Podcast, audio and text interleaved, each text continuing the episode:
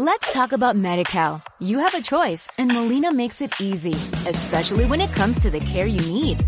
So let's talk about you, about making your life easier, about extra help to manage your health. Let's talk about your needs now and for the future. Nobody knows MediCal better than Molina. It starts with a phone call. Call 866-420-5330 or visit meetmolinaca.com. Let's talk today.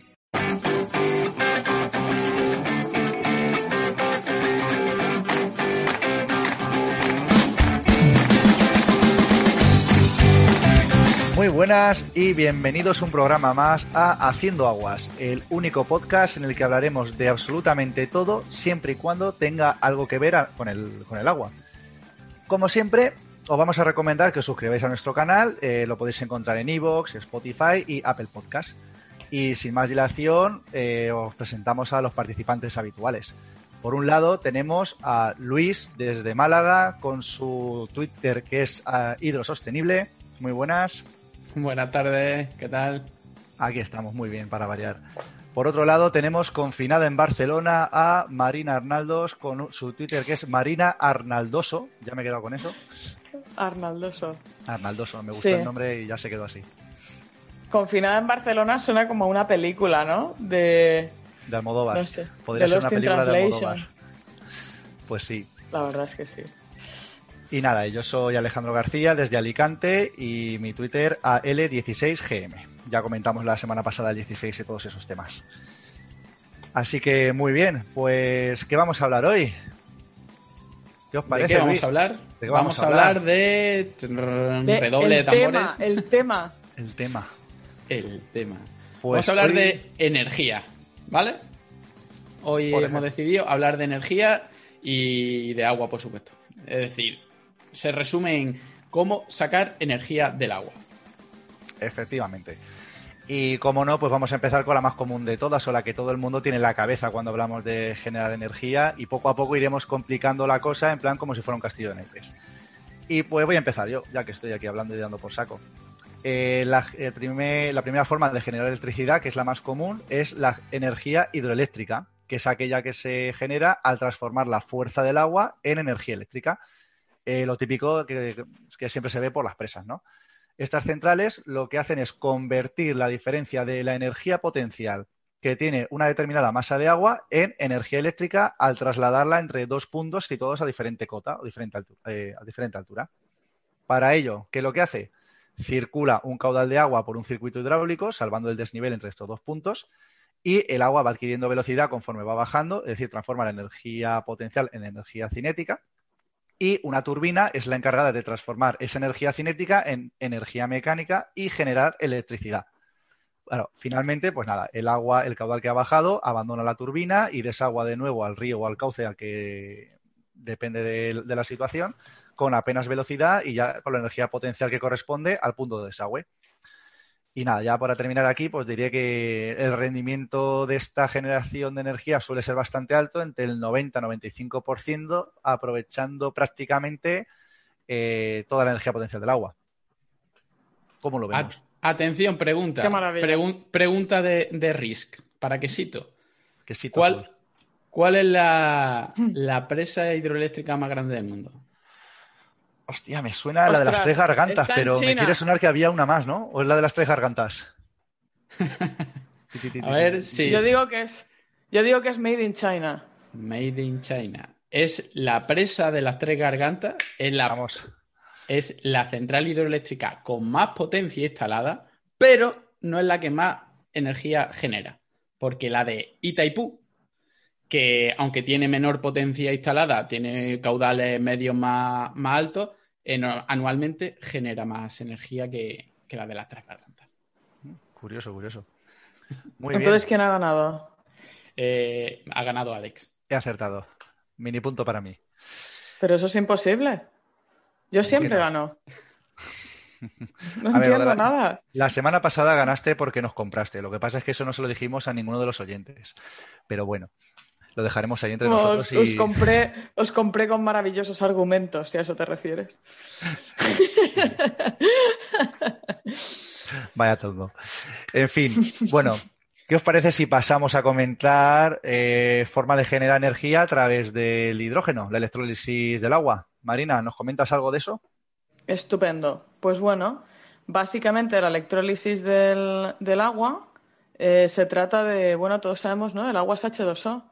En el fondo esto es hidrógeno y oxígeno.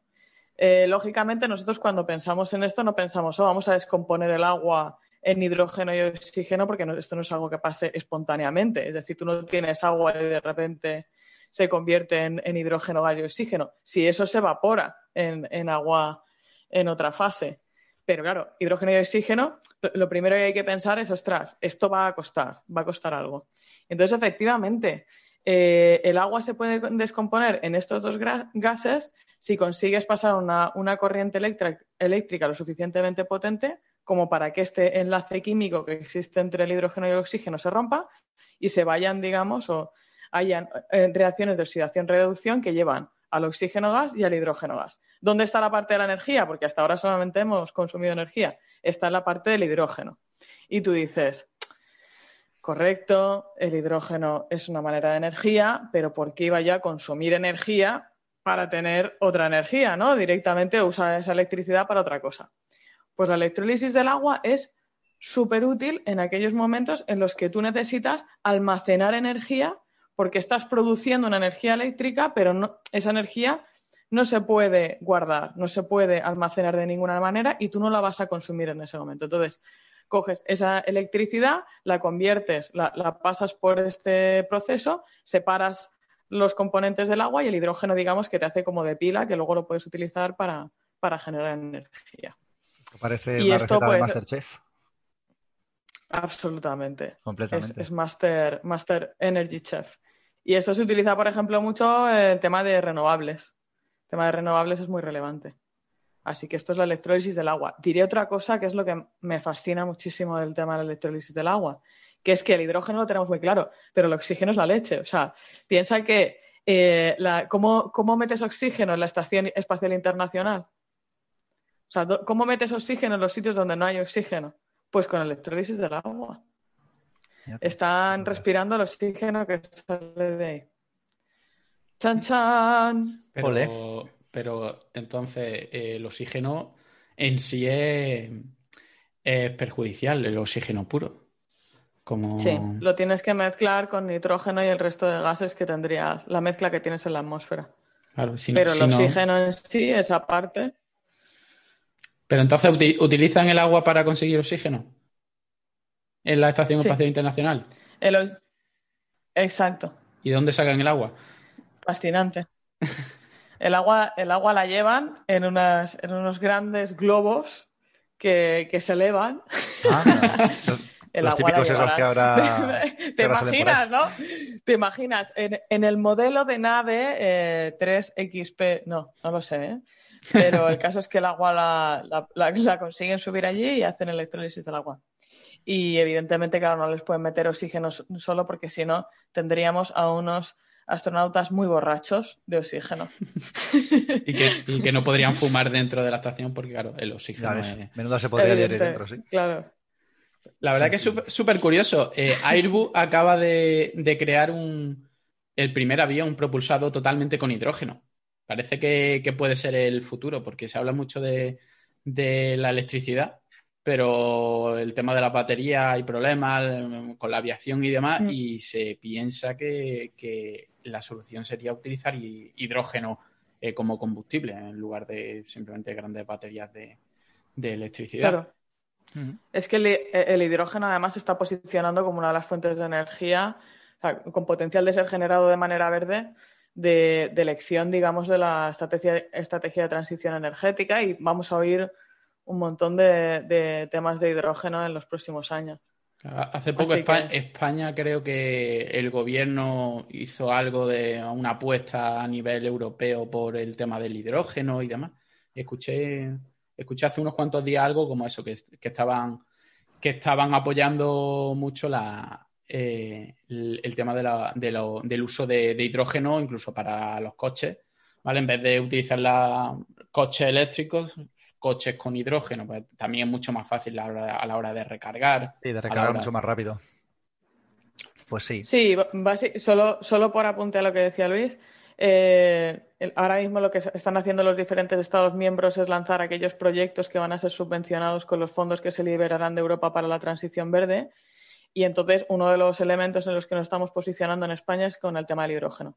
Por eso os comentaba que, y es, la noticia que has leído, Luis, y lo que estaremos oyendo muchísimo porque se van a impulsar muchísimos proyectos de hidrógeno. Hay, que especificar que si la energía esa eh, que utilizamos para el electrólisis eh, se saca de, energías renovables, pues tendremos una energía verde, pero si lo que hacemos es quemar carbón y, y petróleo para conseguir esa energía, pues por mucho que sea hidrógeno, pues no sería verde. Efectivamente. Y hablando de energías, Luis, cuéntanos así un poquito. ¿Qué pasa con la fusión nuclear? pues esto tiene, esto tiene miga. Esto, esto mola un montón, parece futurista. De hecho, hay una frase muy, muy que se suele repetir mucho con la fusión nuclear y la energía de fusión, que dice que la energía de fusión es la energía del futuro y siempre lo será. Porque siempre se, lleva hablando de los años 50 de la energía de, la energía de fusión. Eh, yo, yo supongo que esta risa tardía será porque ha tardado en llegar hasta Barcelona o ha tardado mucho en pillarlo. Yo diría que ha tardado en pillarlos. No, es, es, que, es que como guardo tantos pensamientos a la misma vez que de repente llega, pero la reacción ha sido rápida, ha sido el, el recorrer el laberinto que le ha costado. Perfecto. También se suele decir que hay varias constantes eh, universales y una de ellas es el tiempo que va a tardar en que la energía de fusión sea, un, sea una realidad, que siempre son 30 años. Y la verdad que eh, ahora mismo seguimos con los, 30, con los 30 años. Para explicar un poquito qué es la fusión eh, nuclear y por qué tiene que ver esto con el agua, porque estamos hablando de energía y de agua. La fusión nuclear es lo que se produce en el Sol. Y es un poco eh, lo contrario de la fisión. La fisión son eh, átomos pesados que se convierten en átomos más ligeros y se mm, libera energía. Y estos son átomos ligeros, normalmente hidrógeno o hidro, que se combinan entre ellos y forman eh, elementos más pesados, normalmente el helio. Esto se produce, por ejemplo, en el Sol y por eso el Sol calienta y se genera tanta, tanta energía. Hay reacciones de fusión. Nosotros esto lo conseguimos hace mucho tiempo, ¿vale? Con la bomba, lo que se llamó la bomba H. Primero fue la bomba de fusión, la de Hiroshima y Nagasaki, y luego pasaron a las bombas termonucleares, que eran bombas de fisión, ¿vale? El problema de esta fusión es que necesita mucha energía de activación. Como la energía para hacer la electrólisis, pues es para generar fusión necesitas una gran energía, una energía de activación. Esto en una bomba de hidrógeno se hace con una reacción de fisión.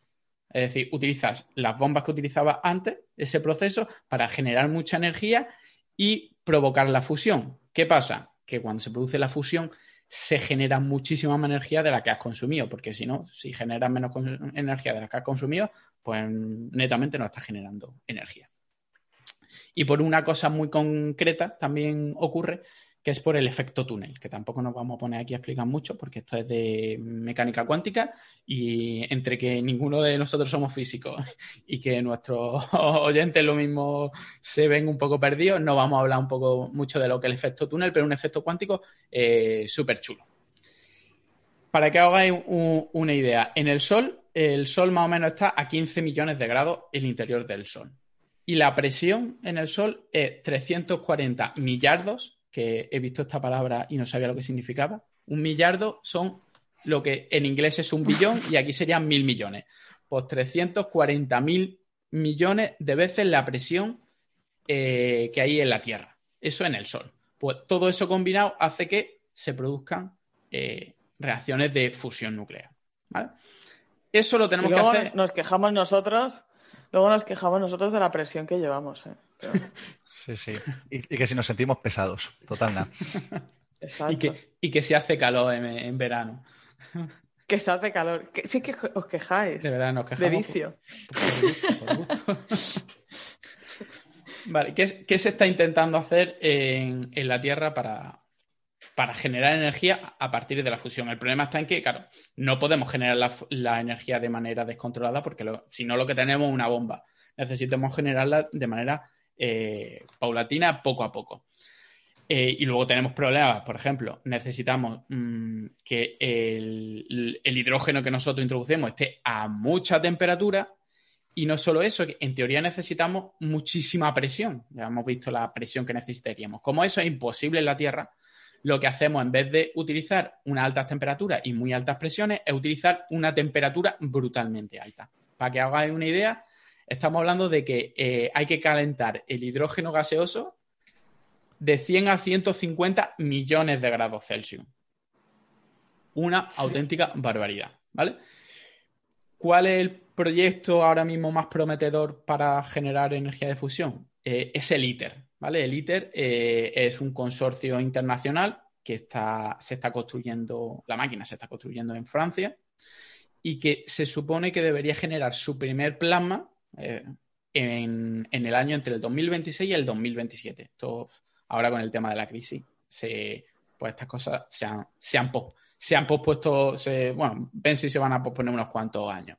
¿Vale? Está basado en el sistema ruso que se llama el Tokamak y es básicamente un toro de revolución. Un toro de revolución es un donut, ¿vale? Pues en el interior del donut está ese plasma que es eh, un gas mm, eh, cargado eh, electrostáticamente mm, a muy alta temperatura, entre 100 y 150 millones de grados, y en él existe un confinamiento magnético del plasma. Es decir, como está a tanta temperatura, eso no puede entrar en contacto con las paredes de, del ITER, porque no hay un material en el mundo que soporte esa cantidad de grados. Entonces, con imanes lo, tienen como suspendido en el interior de, de este donut sin que toque las paredes. Esto me recuerda el tema de la antimateria en, la, en el libro de Ángeles y Demonios, de Dan Brown. es un poco, un poco ese rollo, es un, rollo muy de, acelerador de partículas y electroimanes y eh, superpotentes y demás para mantener eh, en, su, sitio lo que, lo que tiene, intentar controlar. Esto tiene muchísima, muchísimos problemas y lo que estamos hablando del ITER es eh, un reactor de fusión experimental es decir, esto no va a generar energía, no lo vamos a poder conectar. Una vez que probemos la tecnología, tendremos que desarrollar sistemas que se puedan comercializar para, generar e-, energía eléctrica. Vale, ¿qué tiene que ver esto con el agua? Hemos dicho que normalmente lo que se hace es unir dos mm, elementos de hidrógeno, ¿vale? Eh, y el hidrógeno, como hemos dicho, que estaba en el agua, ¿vale? Lo que se hace es utilizar eh, deuterio y tritio. ¿Qué es el deuterio? El deuterio es eh, un, átomo de hidrógeno que en vez de tener solo un protón, tiene un protón y un neutrón. Y el tritio tiene un protón y dos neutrones. ¿vale? El deuterio es muy fácil de, encontrar porque en la Tierra hay un montón. Y el tritio es un poco más complicado de conseguir. Se supone que, se puede conseguir en los mismos reactores un poco radioactivo, pero no muy radioactivo. De hecho, no suele pasar las paredes de una pared metálica, no la suele pasar y en aproximadamente en 12 años deja de ser radioactivo. Es decir, que con agua, con simplemente agua, podemos eh, generar eh, una cantidad ingente de energía. Cambiamos nuestro combustible de, de eh, marina una cosita, el ruido, es que, se está escuchando, se está metiendo tus papeles por... es que escucho el ruido y eres tú, ¿no? Sí, sí, sí, es Marina. Vale, es que estás moviendo los, papelitos y se, escucha por ahí, no sabía si era, era yo o era. Bueno, termino con esto. Cogemos un cubito de agua, cogemos el deuterio que haya dentro de ese agua, cogemos un poquito de tritio que lo estamos generando en, el, en nuestro reactor de fusión e idealmente tendríamos energía prácticamente ilimitada porque no tenemos que eh, coger energía ni siquiera, eh, agua ni siquiera limpia. De hecho, podríamos coger agua del mar, utilizar la energía para depurarla y ¡boom! Energía del futuro. ¿Lo veremos nosotros tres? Pues no lo Dentro de 30 años, ¿no? Dentro de 30 años lo veremos. Pues qué bien. Claro, pero no tenemos suficientes pilas de 30 años, ¿no? Es decir, tenemos dos pilas de 30 años solo, más casi. ¿eh? Eh, hay que ser optimistas, Marina, en ese aspecto. Es verdad. Bueno, pues voy a comentaros yo otro, otro sistema que me ha parecido curioso, lo ha propuesto Luis y la verdad es que me gusta, es eh, a través de la energía cinética de las gotas de lluvia. O sea, imaginaros cuánta energía se puede haber conseguido en el Dana del año pasado que hubo aquí en el, en el Levante. Imaginaros. Digamos que esto se basa que dependiendo del tamaño de las gotas de lluvia, eh, caen a una velocidad entre 15 y 30 kilómetros por hora. Ese tamaño varía entre unas décimas de milímetro y unos pocos milímetros, ya que si nos vamos más ya, son, ya será una, gota fría. Y aunque su masa es muy pequeña, resulta que la energía mecánica que se libera cuando una gota golpea con una superficie sólida eh, puede aprovecharse para producir electricidad. La aplicación más evidente eh, sería la de los parabrisas de los coches, aunque también podría servir como recubrimiento para los paneles solares.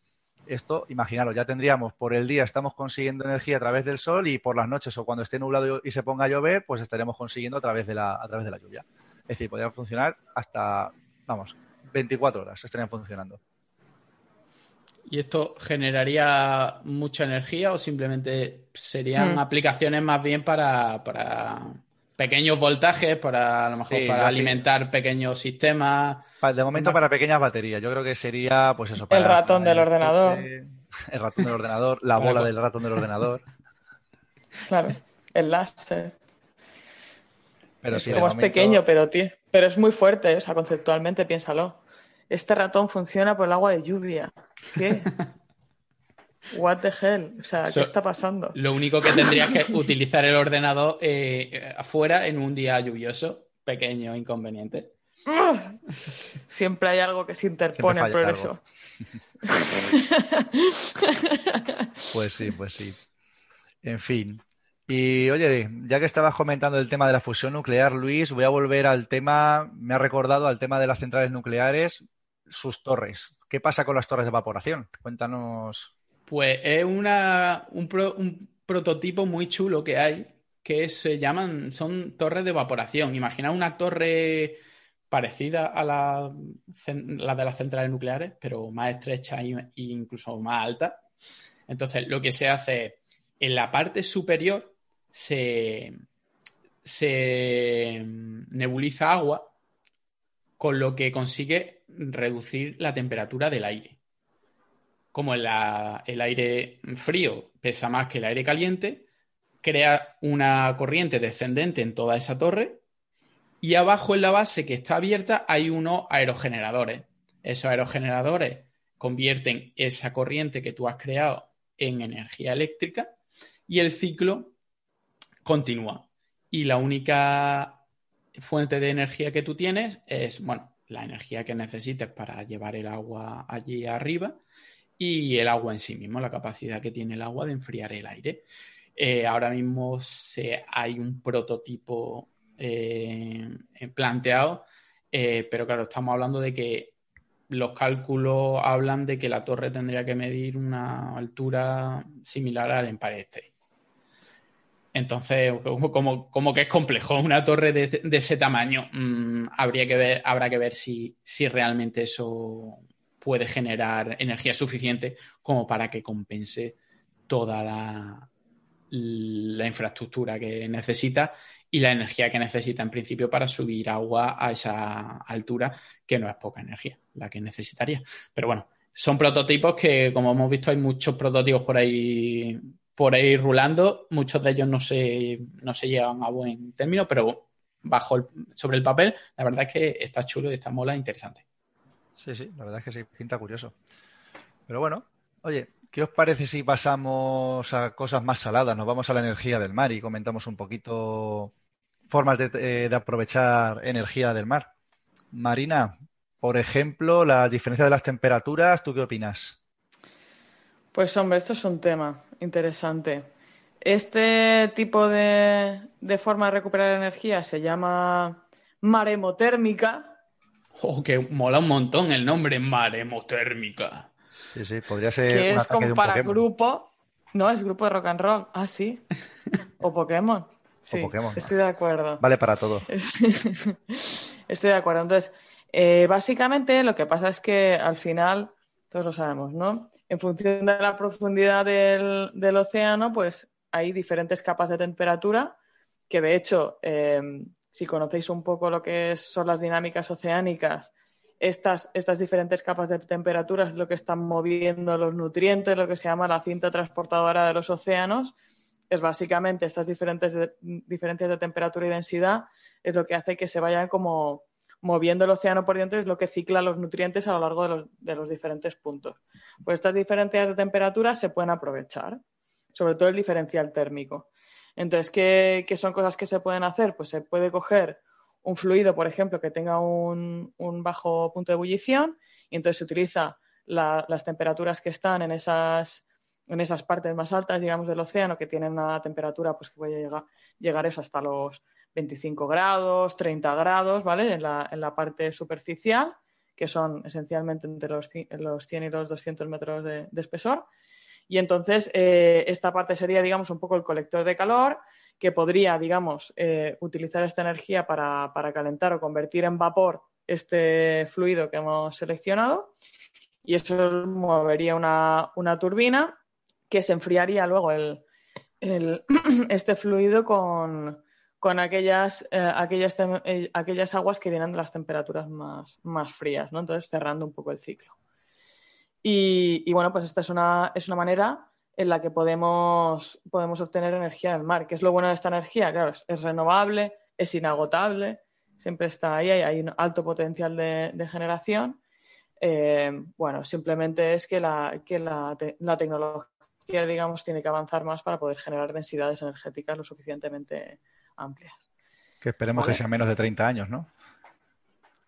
Sí, bueno, esto desde, se lleva desarrollando desde los años 50 si echas cuentas, pues lleva un tiempo siendo un, proyecto. Entonces, bueno, es una de estas cosas que quizás, no sé, quizás deberíamos de poner nuestra ilusión en, el hidrógeno, parece.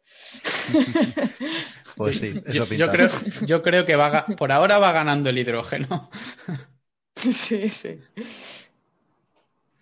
Pues sí, pero bueno. Oye, pero también tenemos otra forma de sacar energía del mar la más común, la, de toda la vida, ¿no? La energía mareomotriz, que curiosamente esta no se empezó a utilizar en los años 50, esta se usaba hace ya miles de años. Esta eh, se utilizaba con molinos para, eh, bueno, en molinos de grano en Europa, en la zona norte de Europa.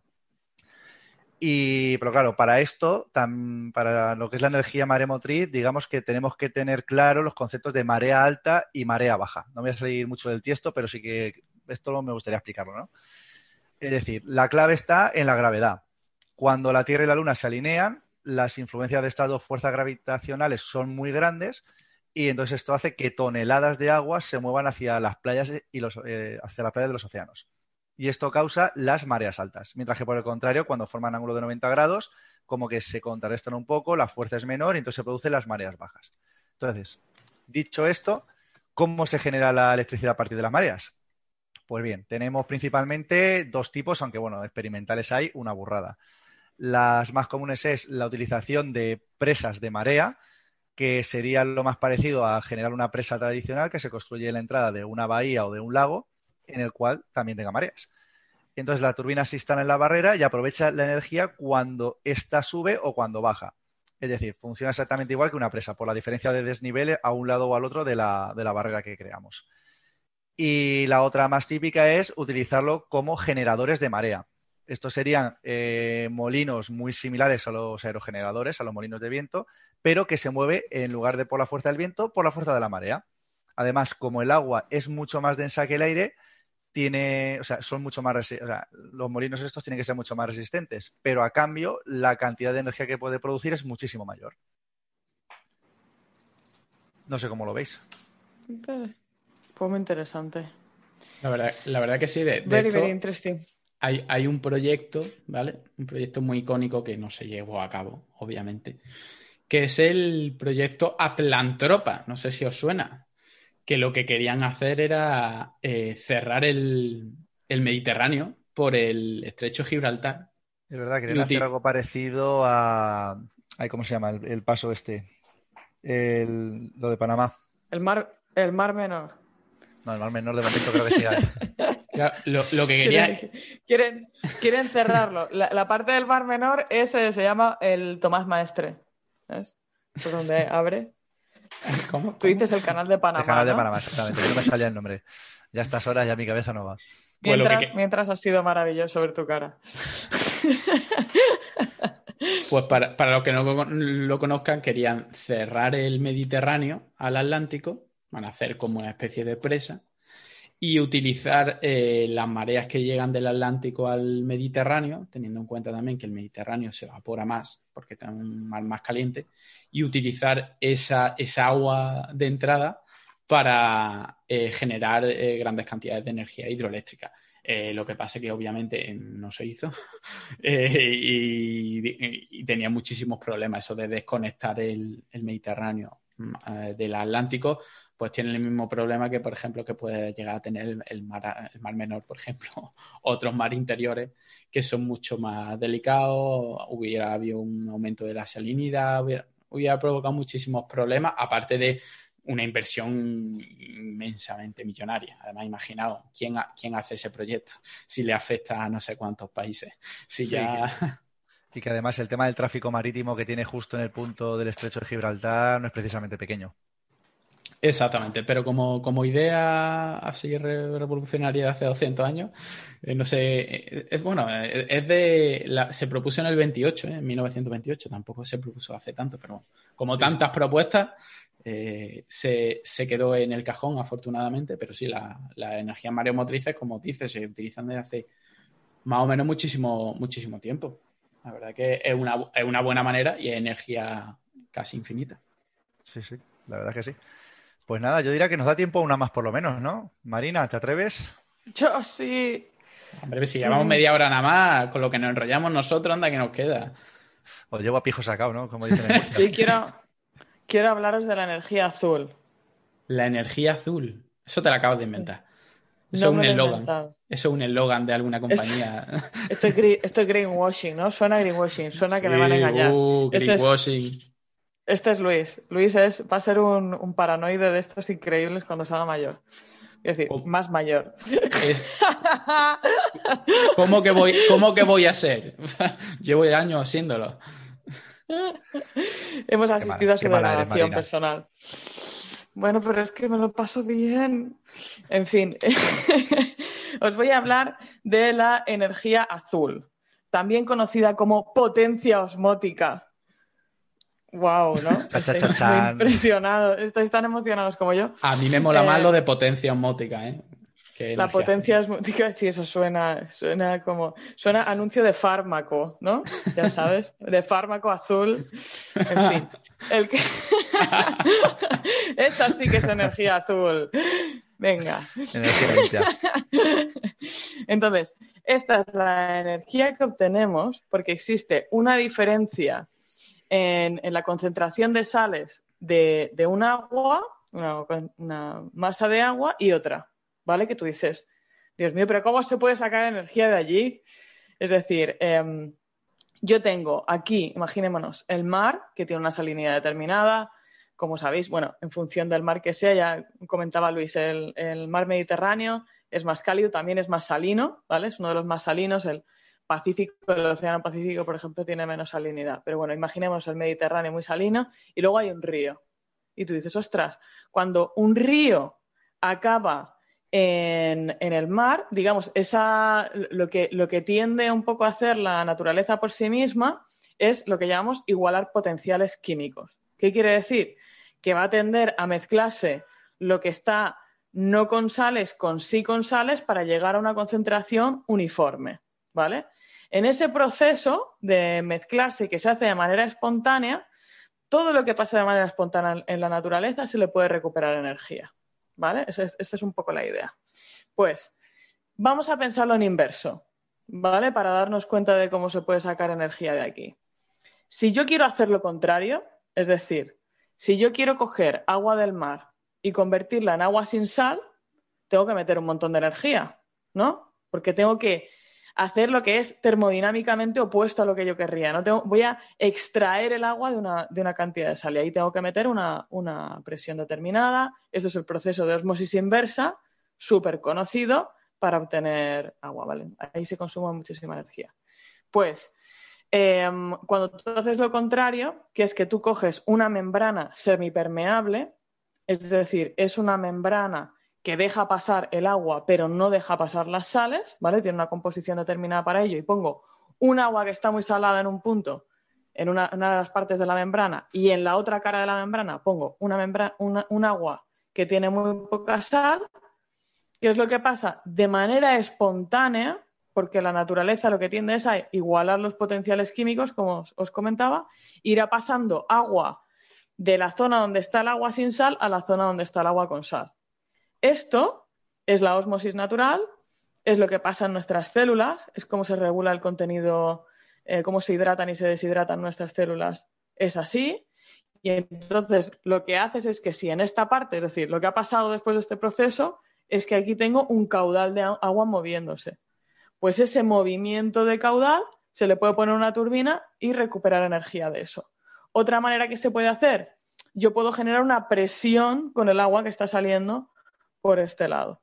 Y entonces, esto todo basado en las diferentes membranas que se pueden conseguir, en el hecho de que, si tú lo piensas, tú pensarías, ostras, si esto se puede hacer y tenemos todo el agua del mar y todo el agua de los ríos, ¿cómo que no estamos poniendo estas membranas en las desembocaduras de los ríos y generando energía a cascoporro eh, en cada uno de los deltas? Pues, pues es porque se necesitan unos grados de salinidad súper alta mucho más alto, es decir, una diferencia de potencial químico muy fuerte para poder recuperar realmente bastante energía. Y esto es una de las limitaciones de esta, de esta tecnología, que tienes que encontrar la manera de concentrar esas sales más para luego que se diluyan y poder generar una densidad energética suficiente. ¿Y esto se podría hacer o se Perdona, una preguntita.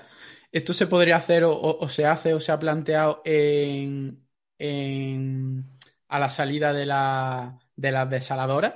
Estaba pensando exactamente lo mismo para preguntarlo. Como forma de recuperar algo más de energía, ya que tiene una salida muy salina. ¿Eso se podría plantear? Sí. las, las almueras de desaladora, lo que son sales concentradas de desaladora, o sea, corrientes salinas muy concentradas, se pueden utilizar, pero aún así necesitas mucho más potencial osmótico. ¿Sabes? Es decir, em, por las ineficiencias de los procesos también, date cuenta de que, lo que la energía que tú necesitas ponerle a un sistema para llegar a concentrar, es decir, la osmosis inversa, lo que hace es revertir el proceso de osmosis natural, por eso se llama osmosis inversa. Entonces, ¿qué es lo que tú haces? Vas a hacer que el proceso diferente de la naturaleza ocurra. Es decir, que el agua que está muy diluida esté más diluida y la que esté salada esté más concentrada eso que tú sacas, o sea, la energía que tú tienes que meter para conseguir esa salmuera no es la misma que tú obtienes cuando tú esa salmuera le tratas de extraer la energía. ¿Vale? Entonces hay muchísima más, muchísimo más potencial osmótico que tienes que, conseguir eh, para conseguir energías que sean, digamos, utilizables. Entonces, es una de las limitaciones. La otra limitación es el tema de, las membranas que sean las más eficientes, es decir, cómo tú capturas la energía de ahí. Y a partir de aquí te puedes volver loco. O sea, es decir, em, no, me quiero extender muchísimo, pero la presión osmótica o el potencial osmótico es una propiedad de los, de los digamos, de los fluidos que, que lo tienen, que es coligativa. Coligativa significa que no depende de la concentración de una cosa, sino que depende del número de partículas que hay en esa disolución. Entonces, eso quiere decir que para generar un enorme potencial osmótico, tú no tienes que tener una gran concentración de sal. Lo que tienes que tener es sales que se disocian muy fácilmente y que no se vuelven a unir. Es decir, que te generan de una molécula muchísimas partículas. Entonces ahí es la búsqueda de decir, ¿cómo puedo encontrar una disolución que tenga un altísimo potencial osmótico sin tener que meter kilos y kilos de cosas o que me empiecen a precipitar cosas y que aquello sea imposible, porque eh, es lo que pasa cuando trabajas con sales que te empieza a precipitar todo por todos sitios. Entonces, entonces eh, es, yo creo que es súper interesante. Eh, de, las, de los primeros, la primera compañía que salió impulsando esta tecnología era Red Stack, que además trabajaba con Fuji, las, membranas eran de Fuji, Y desde entonces han, han habido un montón de proyectos europeos tratando de, impulsar este tipo de tecnologías. Porque es que, o sea, conceptualmente tú dices, tiene sentido, ¿no?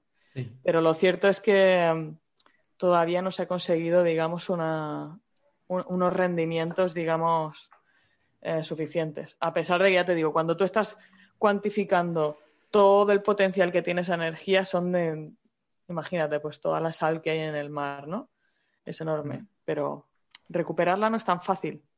Y esto, y esto es un corolario en la vida. Es el potencial, claro, si no sabes cómo harness it, como dicen los inconscientes, no, no, puedes capturarlo, ¿para qué te sirve tener un enorme potencial? Mejor un potencial más pequeño, pero que lo puedes coger, ¿no? a veces. Pues sí, piensa en local, ¿no? O al revés, piensa en global y actúa en local. En fin, mm, joder, pues oye, muy chulo. Y ya que has dicho de energía azul, y si hablamos de la energía de la espumilla o energía de las olas o un bimotriz, llámala, llámala X, Luis. La energía, energía de la ola o energía undimotriz, que yo no había escuchado el nombre nunca. Había escuchado la energía de la ola, pero no sabía que se llamaba undimotriz. A mí me gusta más lo de espumilla, espumilla blanca. el naming no me termina de convencer. Pues básicamente consiste en utilizar la energía de la ola, ese movimiento que se produce porque en grandes masas de agua incide el viento. Ya nosotros lo, que lo, vemos en la costa, cuando hay oleaje, vemos que las olas rompen, pero en alta mar también, también hay, hay oleaje, son grandes masas de agua que suben y bajan y, y tienen mucha energía. Si pudiéramos capturar esa energía, transformarla en energía eléctrica, pues sería perfecto. Básicamente existen tres generaciones. La primera generación es la que se ponía eh, anclada a tierra, por ejemplo, en un acantilado. Hay un brazo mecánico y luego hay una especie de flotador que está en el agua, que cuando el agua sube, pues el flotador sube y cuando el agua baja, el flotador baja. Pues ese, movimiento lo convertimos en energía eléctrica y lo llevamos a donde, no, a donde nos interese. Luego está la segunda generación, que está en zonas de, de 10 a 40 metros de profundidad, que pueden estar ancladas en el, en el lecho o pueden estar flotando. Y luego ya la tercera generación, la que ya se supone que sí es mucho más eficiente, que está en zonas de mayor profundidad, en zonas de 50 a 100 metros. Esto en zonas de mayor profundidad también tiene problemas de que están más expuestos a los, a los elementos, a grandes oleajes y, demás. Vamos a hacer un poco un, un, pequeño repaso a las diferentes tecnologías para que veáis, porque hay muchas eh, tecnologías distintas, no porque haya mucha energía undimotriz, sino porque hay muchos proyectos, muchos prototipos. Esto es otra de las energías que, ahora mismo solo está en fase de prototipo, hay algunos prototipos en uso, pero que todavía no se usa de manera regular por, diferentes problemas. Está unos dispositivos que están muy interesantes, que están muy chulos, muy simples, que son los dispositivos de columna de agua oscilante. Es decir, tú tienes como una columna hueca que por eh, está, una parte está sumergida, la otra parte está, eh, está por encima del agua, está hueca y por la parte de arriba está sellada. Entonces, el agua al entrar por debajo, al subir la ola, el agua sube por debajo, comprime el aire que hay en el tubo y ese aire comprimido al salir es el que utilizas tú para generar energía eléctrica. Algo como muy simple. Está anclada en el, en el fondo de, del mar y, y básicamente si comprime aire y, baja, comprime y baja, comprime y baja, y va generando electricidad. Hay otros dispositivos que se llaman dispositivos móviles articulados. Hay uno especialmente interesante que si queréis lo podéis buscar en internet que se llama Pelamis, que son, imaginaos, eh, son como unos cilindros de 120 metros de largo, 3 metros y medio de, de ancho y que pesan unas 750 toneladas. Además, lo pintan en rojo de eso hay cuatro secciones que están flotando en el, agua. ¿Vale? Están flotando pues, de manera horizontal, como prácticamente la mitad están metidas dentro del agua. Como esas secciones se mueven de manera distinta, porque el oleaje obviamente no, no es tan grande que no sube todo el, sistema a la vez y no baja todo el sistema a la vez, esas diferencias de movimiento, como están engranadas, tienen una, un engranaje entre ellas, ese movimiento diferencial genera, eh, provoca que, se inyecte un, aceite a gran, a gran presión y esa, ese aceite a gran presión se transforma en energía eléctrica dentro de los mismos sistemas, porque son sistemas que, tienen la maquinaria dentro de, del mismo, de los mismos cilindros. Y lo único que sale de allí es simplemente un cable que va conectado a tierra. Estos sistemas no son muy eficientes con respecto a la generación de energía para lo que la energía que tiene una ola, pero son muy robustos y, pueden servir y pueden eh, aguantar grandes oleajes, incluso en zonas de tifones y demás, porque claro, son muy grandes, aunque estén flotando, son muy pesados, estarán anclados obviamente al, fondo. Y es uno de los sistemas que ahora mismo se está, se está probando y que puede tener un futuro. Pero claro, es una inversión muy grande. Estamos hablando de cuatro cilindros de 120 metros de largo. Es, eh, es bastante, bastante grande y bastante complejo y hay que invertir, pero por ahora parece que los números salen.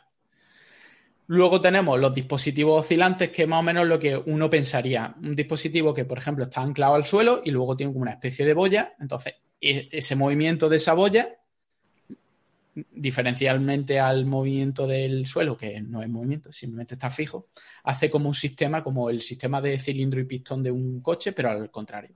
Entonces comprime un fluido y, consigue generar un, movimiento que lo transforma en energía, energía eléctrica. Y luego hay otros muy chulos que se llaman los colectores de olas. ¿vale? Estos pueden estar o fijados al fondo o hay algunos que son flotantes, que están anclados al fondo, pero son flotantes. Y esto consiste en un sistema que está por encima del agua. La ola llega al sistema, como está por encima del nivel normal del agua, llena el sistema del agua de, como una especie de, depósito de agua. Es como si, como lo que pasa, lo que vemos en, los vídeos de los barcos en los grandes, en los grandes, eh, las grandes tormentas, que de repente llega una ola y llena la cubierta del barco de agua. Pues si tú ese, ese agua, cuando la devuelves al mar, en vez de devolverla al mar simplemente, la introduces por un sistema y turbinas ese agua, consigue electricidad. Entonces constantemente estás como llenando, la ola llena el depósito de agua y se vacía y genera electricidad. Así una y una y otra vez. Hay un sistema que se llama el Wave Dragon, que mola mucho el nombre, ahora que estamos hablando de nombre, y que está, no está fijado al fondo, está simplemente anclado al fondo y está flotando. Entonces, cada vez que llega una ola medianamente grande, llena ese, el sistema y cuando el agua se drena, se genera electricidad. Y bueno, mm, ahora mismo en el mundo, bueno, sí hay algunos ejemplos, hay algunos prototipos, incluso en España hay varios, pero son todavía prototipos. Y todavía no hay un sistema que se haya establecido como un sistema que, a largo plazo pueda, pueda generarnos suficientemente electricidad también, porque la ola eh, la variabilidad, si por ejemplo la variabilidad en el sol y en el viento ya es un problema a veces, pues imaginaos en estos sistemas en los que la variabilidad es grandísima, ¿no? tendrá eventos de muchísima intensidad y eventos de muy baja intensidad. Entonces, por ahora eh, es, yo creo que a lo mejor para cuando esté la fusión tenemos algún prototipo que conectaba a nuestro sistema eléctrico. Perfecto, qué guay. Oye, y chicos, ¿qué os parece, ya que hemos hablado de cómo producir energía, y si comentamos también algo de cómo almacenarla, que es uno de los grandes dilemas que tenemos siempre con el tema de la energía, ¿no? Claro, porque a lo mejor la gente no es muy consciente, pero claro, el problema que tenemos de la energía es que no podemos almacenarla en forma de energía porque las baterías son muy ineficientes. Entonces, mm, tener grandes baterías, mm, meterla ahí la energía, mm, al final va a perder mucha energía. Necesitamos buscar otros sistemas de almacenar energía que podamos utilizar cuando nosotros queramos. Es horroroso lo de las baterías, ¿eh? en general, ¿no? Lo que tengo que cargar el móvil no es progreso. Necesitamos, a ver si podemos ponerle algo con agua al móvil para que almacene energía, ¿no? Industria 4.0, no sé qué, pero todo el día, ¿sabes? Como, como, como una yonki buscando enchufes. Es que eso no puede ser. ¿Sabes? ¿Qué es esto? Pero mira, ahí, podríamos hacer lo de las gotas de lluvia. Que se te acaba el móvil y está lloviendo, pues saca el móvil a la ventana. Y se carga solo. Y se carga solo. Y si no llueve, pues bueno, pues le vas pegando golpecitos, ¿no? Y aprovechas. Murcia, la región, la región sin smartphones, ¿no? Es como. Los pobres. Pues sí. En fin, eh, bueno, no sé, aparte de eso, aparte de que podamos almacenarla en baterías, que está claro que no es nada rentable, eh, hay otras formas, como por ejemplo las centrales reversibles, que hay una muy cerquita de aquí de Alicante, concretamente en Valencia, conocida como la Muela 2 y que está en Cortes de Payá, junto al río Júcar. Y realmente son centrales hidroeléctricas, pero de bombeo. Su misión al final consiste en que tú almacenas el agua en los momentos que no hay demanda y cuando y luego aprovechas para generar energía en las horas de mayor consumo. Digamos que este tipo, pues oye, cuenta con dos embalses, a, que es lo que ocurre en la muela, la muela 2 en este caso, dos embalses a, diferente altura, que lo que permite es eso, almacenamos el agua en, la, en el embalse que está más arriba y cuando hay demanda, pues eh, generamos electricidad eh, a, través de una turbina y cuando no tenemos consumo y aparte suele ser además por la noche o fines de semana que encima la cuota de consumo es más barata, pues impulsamos ese mismo agua al embalse de arriba. Sería como recargar la batería, por decirlo de alguna manera.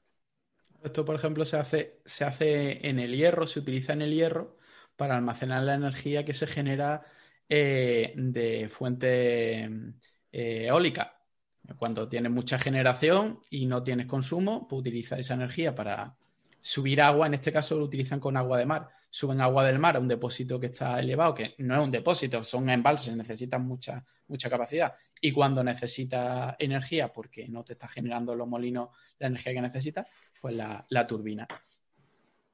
Claro, sería una opción. Tú, por ejemplo, tienes energía eólica, no tienes cómo consumirla, pues aprovechas y en vez de desperdiciar esa electricidad o intentar guardarla en una batería, pues oye, coges y aprovechas para impulsar, para poner en marcha una bomba que te genere esa energía eléctrica, te la convierte en energía potencial del agua. Y eso lo tienes ahí, que sabes que eh, la única pérdida de eficiencia que vas a tener es la, que, la de agua que se te evapore, por decirlo de alguna manera.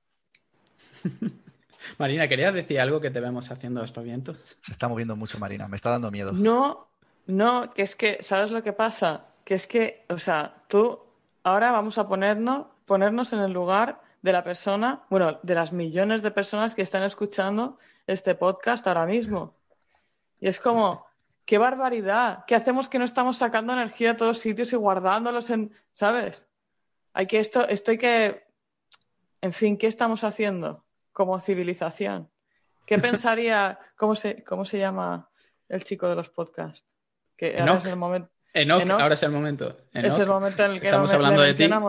Enoch, Enoch eh, ¿qué piensas? ¿Sabes? Es decir, eh, ¿qué, ideas te surgen de esto? Porque claro, es como que estamos haciendo como, como civilización todavía quemando carbón. Parece mal. era, era, un inciso para la, la mención a Enoch que la teníamos pendiente. pues Enoch Martínez era Enoch Martínez. No, no, recuerda lo mismo el apellido, pero él sabe quién es. Y vosotros seguro, si seguís podcast, eh, seguro que sabéis quién es, porque es uno de los creadores de la red Podcastidae. Y lo saludamos de aquí, que, le dijimos que íbamos a, mencionarlo como en mitad aquí del podcast para obligarlo a que se lo, se lo escuchara entero. Sí, sí. Es más, yo creo que dentro de poco hasta lo podríamos invitar. Buscamos así algún tema que le encaje y lo metemos. Pues sí, simplemente para hablar, para hablar de podcast, simplemente. Por ejemplo. además, eh, encaja muy bien porque, porque es un experto en temas de, medio ambiente y ecología. Agua y podcasts, por ejemplo, puede ser el capítulo. Muy bien, mira, ya, hablamos. ya, lo tenemos gestionado. Pues es una invitación, Enoch.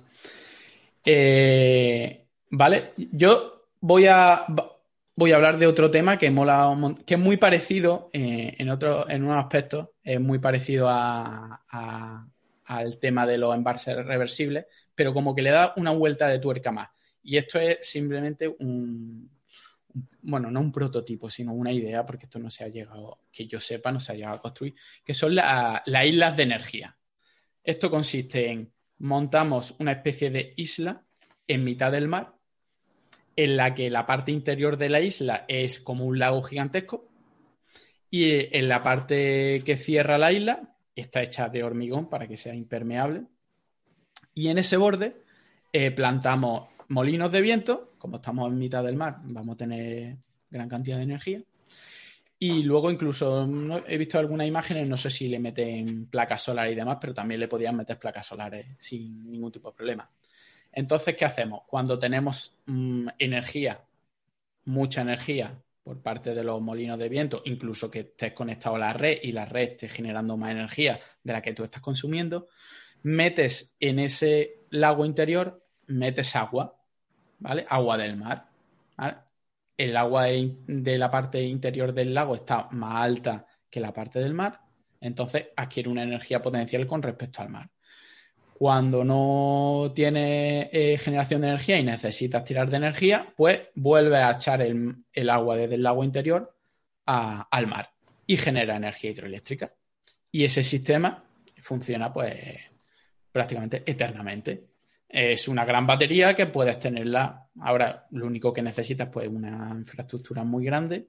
Si tienes una zona en la que el, el suelo marino está relativamente poco profundo, pues se puede hacer más fácilmente que en otros sitios. Por ejemplo, eso sería relativamente fácil hacerlo en, los Países Bajos, en Holanda, que tienen el mar del norte tiene una profundidad muy, muy baja y se podría hacer. Lo que pasa es que es una infraestructura pues bastante grande y además hacer una infraestructura de esa en mitad del mar es complejo. Pero como idea, la isla de energía, la verdad que mola un montón. Y los dibujitos que hay por internet, la verdad que, que molan. Parecen un poco el, rollo este alantropa de proyectos que quedan muy bonito en un dibujo, pero la verdad que los números, por lo menos en principio, salen a lo mismo.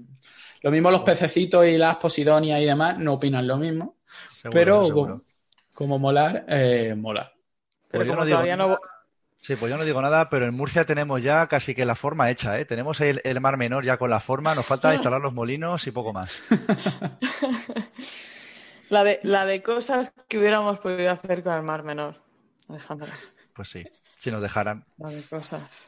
Y, hay un par de, sistemas que están muy chulos, eh, brevemente, que molan un montón, que estos sí mm, hay prototipos se han utilizado y que son muy, muy chulos y muy inteligentes. Hay una, unas esferas de hormigón, que no son, no son muy grandes, eh, que se sumergen a grandes profundidades y lo que hace cuando tiene energía de sobra, eh, sacas agua, el agua marina que está con la que está rellena esa, esa esfera de hormigón, la saca al exterior. Estamos hablando de que estamos a mucha profundidad, por lo tanto hay mucha presión. Y cuando quieres recuperar esa energía, lo que hace es dejar que el agua a gran presión entre dentro de esa esfera y tienes sistemas, tienes turbinas adaptadas para generar electricidad. Un sistema de eh, saco agua a gran presión hacia el mar y vuelvo a dejar que entre. En vez de utilizar lo que es la altura sobre las diferencias de altura que podemos hablar en los embalses, es las diferencias de presión que tenemos en, eh, a grandes profundidades. Y hay otros sistemas muy parecidos que lo que utiliza son bolsas, en vez de, hormigón, son, son, bolsas elásticas y lo que hace lo mismo, pero con aire a presión. En vez de con, agua, metes aire, que al estar ah, en profundidad eh, está a mucha presión, y luego, cuando necesita energía, dejas que el aire escape a gran presión y genera electricidad. Y de esta manera solamente necesita una zona eh, con gran profundidad y el impacto es relativamente pequeño.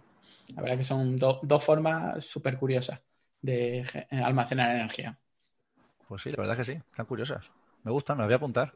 Eso en la bañera seguro que algún día se puede probar también. Pues sí, seguro. Marina, cuéntanos, ¿qué te pasa? ¿Estás poniendo morritos? Sí. ¿Por qué? No. Estás, pensando en el Mar Menor, ¿no? A ver qué le podemos hacer al Mar Menor. Estoy, pensando en que, como las posidonias y los pececitos no tienen derecho a voto, no pueden cambiar su situación. Tendremos que hacerlo nosotros. Me queda atascada allí.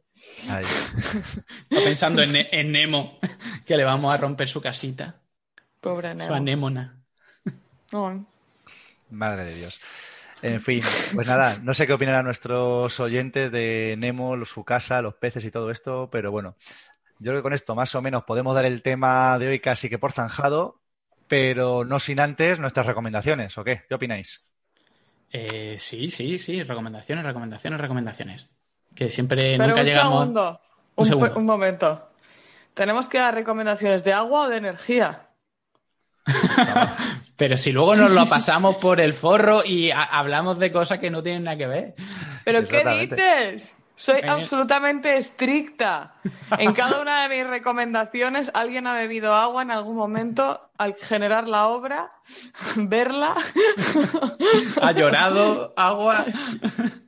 Ha llovido cerca. O sea, por favor, que yo me lo curro, ¿eh? Madre mía. Pues, pues yo alguna vez no he cumplido, ¿eh? Me parece. Y hoy no sé si voy a cumplir. Con pinzas. Yo con pinzas, ya te lo digo, pero bueno. Eso sí, a colación del tema de generación de energía a través del agua, pues voy a hacer referencia a una película en la que se desaprovecha el potencial del agua bloqueando su energía, o sea, bloquea la energía potencial y no promueve el aprovechamiento de su energía cinética. ¿A alguno se le ocurre qué película puede ser? Eh, no. La, más, la más taquillera del año pasado y creo que la más taquillera de la historia ahora mismo. Del año pasado. Esos eran los, Vengadores, ¿no? Efectivamente. Un segundo. ¡Ah! ¡Sí! spoiler, spoiler, alerta, spoiler. Efectivamente. si tenemos algún foro friki de Marvel, pues posiblemente ya sabrá de qué escena estoy hablando, pero hay un momento en el que podríamos tener un aprovechamiento de agua para producir energía, piense para matar a Thanos o para lo que uno quiera, y no lo están haciendo. Dios. Tenemos que rehacerla. Venga, sí, sí, vamos a empezar. Hay que rehacer la película. Llama a los hermanos Rousseau que esto no, esto no, no va bien. Qué fuerte. Venga, pues echarlo las suertes. ¿Quién sigue? Luis. Venga, Marina, Marina. Marina, Marina, venga, Marina. Madre mía. ¿Canción, película? ¿En qué, situación? No, no, no, no. Eh, hoy os traigo otra cosa. Otra cosa para el menú. Porque ya sabéis que últimamente em, toda mi energía intelectual está focalizada en generar contenidos de valor para el podcast y entonces me dedico a otras cosas.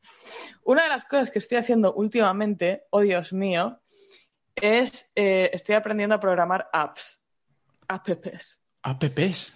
Sí. Madre mía. Y tú dices, wow, programadora, no sé qué cuánto. Tranquilidad. Con, un, software que ha, una, una, plataforma que ha generado el MIT que se llama App Inventor 2. Y esto todo me llevó a pensar, ¿cuáles son las apps o las apps que hay ya generadas en el agua? Porque, ¿sabes? De temas de agua. Porque a lo mejor soy una pionera y me, hago rica, ¿sabes? Con estas nuevas habilidades que tengo, ¿sabes? Y entonces efectivamente me, metí y me di cuenta de que, de lo que me doy cuenta muchas veces, ¿no? Que en el mundo no es que esté todo inventado, pero hay muchísimas cosas inventadas. Y, en concreto, hay toda una serie de apps que yo, por ejemplo, os puedo, os puedo recomendar en, Google Play, que hay, por ejemplo, muchas apps, yo creo que más o menos son todas iguales, eh, pero que os recomiendo que utilicéis, de recordatorios para beber agua. Hoy estoy súper en contra de eso. ¿Por qué? ¿Por qué eso? ¿Estás en contra de la tecnología y del progreso? Exactamente. estoy en contra. El típico medieval que se te cuela en el podcast. Yo solo digo que llevamos aquí ya dos horas eh, sentados porque antes de grabar el podcast estamos siempre un rato y decimos, eh, hemos estado esperando a Marina casi, casi tres cuartos de hora y en ningún momento hemos bebido agua. Exactamente. Yo explico por qué, porque tengo un razonamiento eh, científico. Escúchale. Esas aplicaciones lo único que te hacen es fomentar que beba más agua de la que realmente necesita y que cale en la sociedad que estamos mal hidratados. Todos los estudios del mundo mundial que son medianamente, están medianamente bien hechos, te dicen que lo único que tienes que seguir es tu sed, a no ser que seas o una persona muy mayor o hay algunos tipos de diabetes o estás haciendo un ejercicio, estás corriendo una maratón, entonces si te viene un poco de bajona, eh, pues preferible que, tengas cuidado. Pero ese tipo de aplicaciones lo único que ayudan es a la embotelladora a decirte, no, tienes que beber dos litros de agua al día, no te lo olvides. Madre mía, ¿cómo no? Aquí sale la teoría de la conspiración, por supuesto, alguien tenía que estar detrás, moviendo los hilos. A ver, Luis, y yo no te hablo por la totalidad de las personas porque en este momento todavía no he hecho el estudio, porque suficiente tengo con aclararme con los bloques estos. Pero eh, yo soy una persona que estoy constantemente deshidratada porque se me olvida beber ¿vale? No sé si tengo sed porque normalmente estoy viviendo en la zona de arriba de mi cuerpo, ¿sabes? Estoy, estoy densificada por aquí y el resto está un poco como de, anclaje a, la silla. Entonces, yo, tú sabes, esto es más desagradable, ¿no? Pero tú sabes que te dicen, para saber si tú te hidratas bien o te hidratas mal, tienes que ver cuando hagas pis cómo está aquello, cómo está el panorama. mito, mito. Mito. Eso es un mito. Eso es un mito. ¿Y qué más es un mito? Menos mal que estéis separados por casi mil kilómetros, vamos. ¿Tú qué sabes de el río? Tú qué sabes de esto, Marina, lo que tienes que medir es la osmolalidad de tu orina y entonces ya tomas conclusiones. Tú esto claro. Esto, estoy yo para mirarme las osmolalidad de la orina. ¿Sabes? Está nadie para mirarse la osmolalidad. Que yo no digo, no digo qué tal, pero claro, evidentemente eh, todo el mundo sabe ¿no? que, ciertos, ciertas concentraciones se pueden ver visualmente, ¿no? Esto, esto es algo que se hace también en aguas, hay muchas cosas que son colorimétricas, ¿no? Marina, sabes que te acabas de desacreditar, eh, eh, o sea, con lo que dijiste la semana pasada, lo del todo el mundo sabe, te acabas de desacreditar completamente en tu argumento. Es que yo no siempre hago las cosas bien. Eso es así. Pero sí, todo el mundo lo sabe, ¿no? Y entonces, eh, claro, hay, ciertos temas y, yo me di cuenta en un momento determinado que, bebo, bebo demasiado poco en general, ¿eh? O sea, bebo muy poco. Y a, mí me parece que estas, estas cosas para gente como yo que vive desconectada de su sed y sus necesidades físicas está, está bastante bien. ¿Pero tú tienes algún problema físico derivado de eso? No lo sé. Pues seguramente no. Si no, no, hemos muerto a lo mejor espumo, a lo mejor me escribo dos tesis doctorales en una tarde. ¿Quién sabe lo que pase cuando yo me hidrate?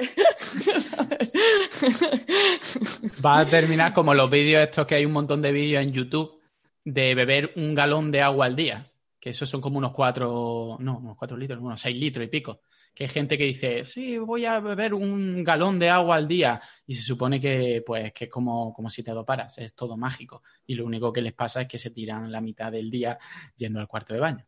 Si hemos tenido una evolución de 100.000 años y hemos llegado hasta aquí vivos, mm, yo creo que una aplicación que nos diga cuándo debemos beber agua, como que a lo mejor no es, no es totalmente necesario. Ahí lo dejo. No lo sé. Yo es que creo, Luis, que tú das recomendaciones como si todo el mundo fuera parecido a ti. Y eso no es así. La gente es diferente por ahí. Pues hay gente que quizá necesite recordar que tiene que beber agua, ¿no? O sea. Que si no le dice bebe agua, se tiran dos días sin beber y mueren. Por ejemplo, por ejemplo, ¿cuántas muertes? Yo vería más interesante la de recordar cuándo ir al baño. Porque hay gente que al revés, se le olvida ir al baño y luego, y luego tienen problemas. Oye, unos problemones, ¿eh? Unos problemones. Ahora, esfínteres de acero, eso sí. eso sí. en fin. Vamos a cambiar de tema, que al final nos liamos aquí. Bueno, entro, yo, principio... entro, yo, con mi, con mi, con mi recomendación. Y, lo, y, me parece que debemos dejarlo aquí porque esto no va a ir a ningún sitio mejor que. No va a mejorar, no. No va a mejorar. Bueno, yo voy a recomendar un viaje, ¿vale? Una excursión. Y que tiene mucho que ver con esto, que es el famosísimo, famosísimo Caminito del Rey. ¿Vale? El Caminito del Rey. Ah. yo ya lo he comentado por aquí, ¿no? En algún momento. Juraría que sí, me suena que ya en algún podcast lo comentaste, pero bueno, repítelo. Pues, no, pues la, zona está muy bien porque, eh, bueno, el Caminito del Rey se hizo para dar servicio a, una, a un salto de agua, una central hidroeléctrica. Y aparte de haber otra central hidroeléctrica, porque, bueno, esa sigue funcionando y hay otra central un poco más abajo, eh, también hay una, central reversible, un, embalse contra embalse como el que ha comentado Ale, que se utiliza para almacenar energía. Tenemos allí seis, seis embalses, un embalse reversible, eh, dos centrales hidroeléctricas y embalses para utilizar el agua para el riego y para el abastecimiento. Así que en, un, en una mañanita te puedes hacer un repaso de, tipos de embalse y tipos de generación de energía y de almacenamiento eh, en una zona que está muy chula. Así que eh, lo recomiendo y lo único que tenéis que conseguir la entrada con tiempo porque, hay, porque se agotan. Qué guay. Pues nada, pues yo creo que con esto ya cerramos el día de hoy, que no ha estado nada mal. Y lo de siempre, ¿no? Buenas noches, Cuenca. Buenas noches, Cuenca. Buenas noches, Cuenca.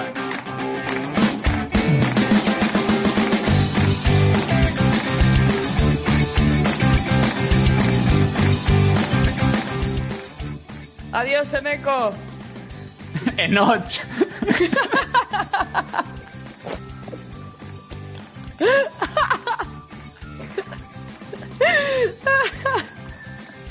A lo mejor teníamos otro fan, yo qué sé.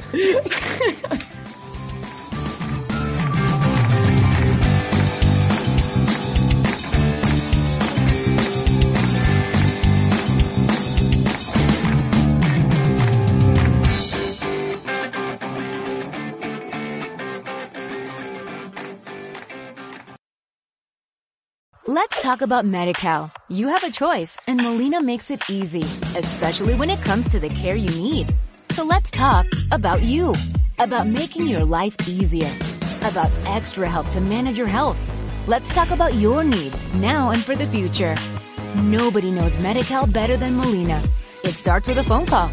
Call 866-420-5330 or visit meetmolinaca.com. Let's talk today.